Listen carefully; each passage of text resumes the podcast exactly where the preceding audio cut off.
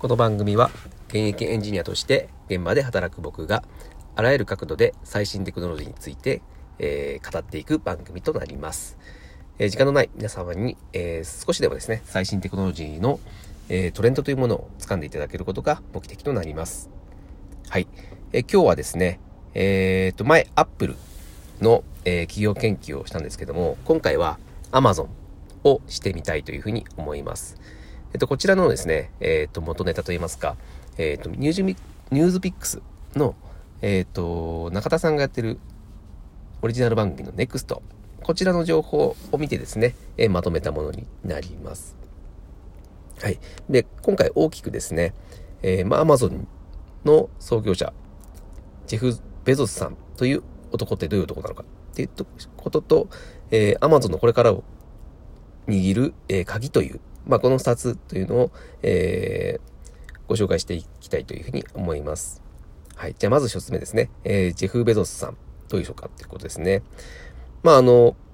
アマゾンのですね、まあ、最強企業に、まあ、仕立てたベゾスさんを、えー、表す言葉ですごいわかりやすいものがあるので、これ、こちらを紹介します。えー、一つはですね、えー、刺ありまして一つですね、えー、勝者でも魂はチャレンジャーというのと、倹約こそイノベーションの現役というのがあります。まあ、あのー、アマゾンの強さの秘訣としては、やっぱりあの、利益のほとんどを投資に回してるってことがあると思います。うん。まあ、どんなに稼いでもですね、まあ、常に自分たちは、えー、チャレンジャーであるということで、まあ、投資に、えー、余念がないというところですね。まあ、それと、うん、まあ、口悪く言っちゃうと、まあ、とてもケチだそうなんですね。で、ただその、真意というのがですね、えー、まあ、制限のある中で考えたアイデアこそがイノベーションというのが、えー、あるそうです。うん、これすごいいい言葉ですよね。まあ、あの、お金とかね、まあ、リソース、時間もそうですけども、リソースっていうのは無限にないと。制限のある中でこそ、まあ、そこで考えているからこそ、えっ、ー、と、イノベーションが起こると。はい。これは僕たちもすごく見習うべき言葉かなというふうに思います。でですね、あと、ベゾスさんっていうのはですね、えー、徹底した顧客第一主義の持ち主です。うん。まあ、顧客のですね、その欲求について徹底的に考えたということですね。で、まあ、顧客第一主義で一番大事なことっていうのが、えー、低価格と品揃えにこだわっているそうです。まあ、これこそね、もう本当に最高の顧客体験を良くすることだと思うので、まあこれは僕らでもわかりますよね。安くて品揃えがいいことが当然いいと。で、もう一つですね、大事なところがあって、えー、迅速であるっていうところですね。まあこれどんな人でもですね、やっぱ求めてることだと思うんですよ。うん、まあ僕もですね、まあ Amazon プライムでもう入ってるんですけども、まあ翌日に届くんですよね。で、これもうね、なんか当たり前みたいになっちゃってるんですけども、で、もしこれがですね、まあ昔のネット販売みたいに、その届くのが1週間先ですってなった時に、まあおそらくそれはもう耐えられないのかなというふうに思います。はい。まあ流行りとかね、環境とか法律っていうのは、まあその時代の流れでね、どんどん変わってはいくんですが、この人間の欲望っていうところは、えー、変わらないというと。そこを、えー、見据えて、見つ、え、ー、と、見つめてというか、うん、そこを、えー、ついたっていうのがベゾスさんなんですね。はい。えー、で、そもそもですね、ベゾスさん、なんでここまでアマゾンを、えー、急成長させることができたのかっていうところなんですが、で、まあ、経営者としてね、すごく優秀だなと感じる言葉があります。それはですね、えー、善意は決して働かない。働くのは仕組みだ。っていう言葉なんですね。えー、まあなんかね、顧客第一主義とか聞くと、まあすごく人情深い人っぽく聞こえるんですけども、実はそうではなくてですね、えー、まあ、例えばですね、Amazon の戦略の一つとして、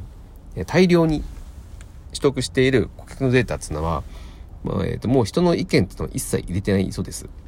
もう 100%AI による判断のみでフィードバックを決定しているそうです。うん、まあ、良かれと思ってね、あの人が働いても、まあ、それは機能しないと。で、であれば、まあ、この仕組みで働けば絶対に良くなるっていう仕組みを作る。まあ、こういった考えの方が絶対にうまくいくと。うん、これすごい参考になりますよね。まあ、どの会社もね、えっ、ー、と、まあ、なんだろう、人が頑張ればなんとかなるみたいな考えちょっとありますけども、そうじゃなくて、やっぱ、えっ、と、絶対この状況で働けば、えー、もう絶対良くなるという仕組みを作ることがすごい経営者にとっては大事なのかなというふうに思いますよ。はい。で、それがベゾスさん。どんな人だっていうお話でした。で、二つ目ですね。えー、Amazon のこれからを握る鍵。はい、何があるかと言いますと、えっ、ー、と、まあ、これよく言われてるんですけども、Amazon が力を入れている分野、MARS というのがあります。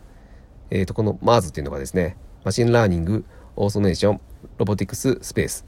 はい、この5つの頭文字を取ったものですね。はい。まあ、その、そのままの通り、えー、機械学習、自動化、ロボ、宇宙を指しているんですが、うん、まあ、その中でもね、特に異色なのが宇宙ですよね。まあ、ベゾスさんがですね、個人で、ブルーオリジンというですね、えー、企業に投資してるのは、まあ、有名なか話かと思うんですけども、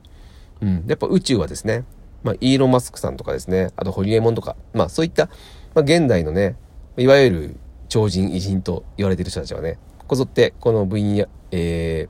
ー、宇宙というところに、えー、力を入れてるのかなというふうに思います。まあ、やっぱ宇宙はロマンがあるというところなんですかね。はい。で、まあ、ちょっと個人的にはですね、やっぱこの自動化とロボに注目しています。えー、理由はですね、えー、少子高齢化が、まあ、日本は進んでると思うんですけども、やっぱり精進化へのシフトっていうのは必須なのかなというふうに思ってるからです。まあ人がね、あの判断しなければならないことっていうのは、もう全てですね、えー、クラウド、アマゾンで言うと AWS ですね。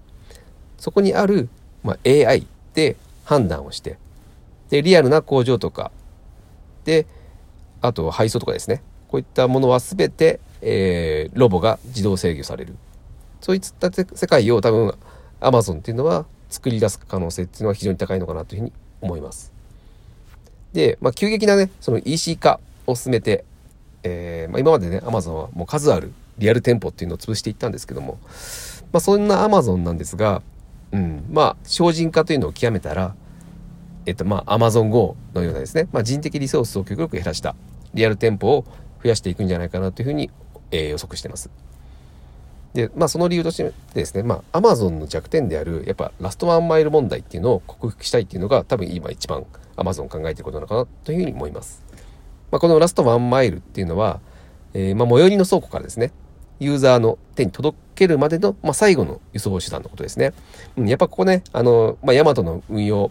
運送問題とかってありますけども、ここは一番 Amazon が、えー、懸念してるところだと思います。うん。まあ、つまりですね、まあ、生成、生鮮食品とか、うん、この辺は、まあ、今すぐ買いたいものっていうのは、Amazon では、まあ、買う人っていうのは少ないと思うんですね。まあ、ここをだから取りに行くっていうのは、まあ、必然なのかなというふうに思います。はい。で、そんな Amazon なんですけども、うん、ライバルはいるのかっていうところですね。どこだと思いましょうかね？うん、まあ、生鮮食品に手出してるっていうので、まあ、ウォールマートっていう人もいるかもしれませんけども、まあ、普通に Google とか Apple とか思われる人もいると思うんですけども、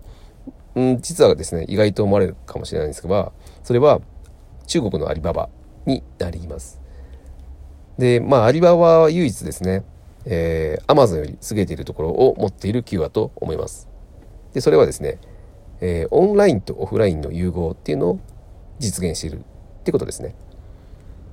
な、Amazon、まあ今までですね、まあ先ほども言ってますけども、まあ大ナタを振るって、えー、数あるリアル店舗を、えー、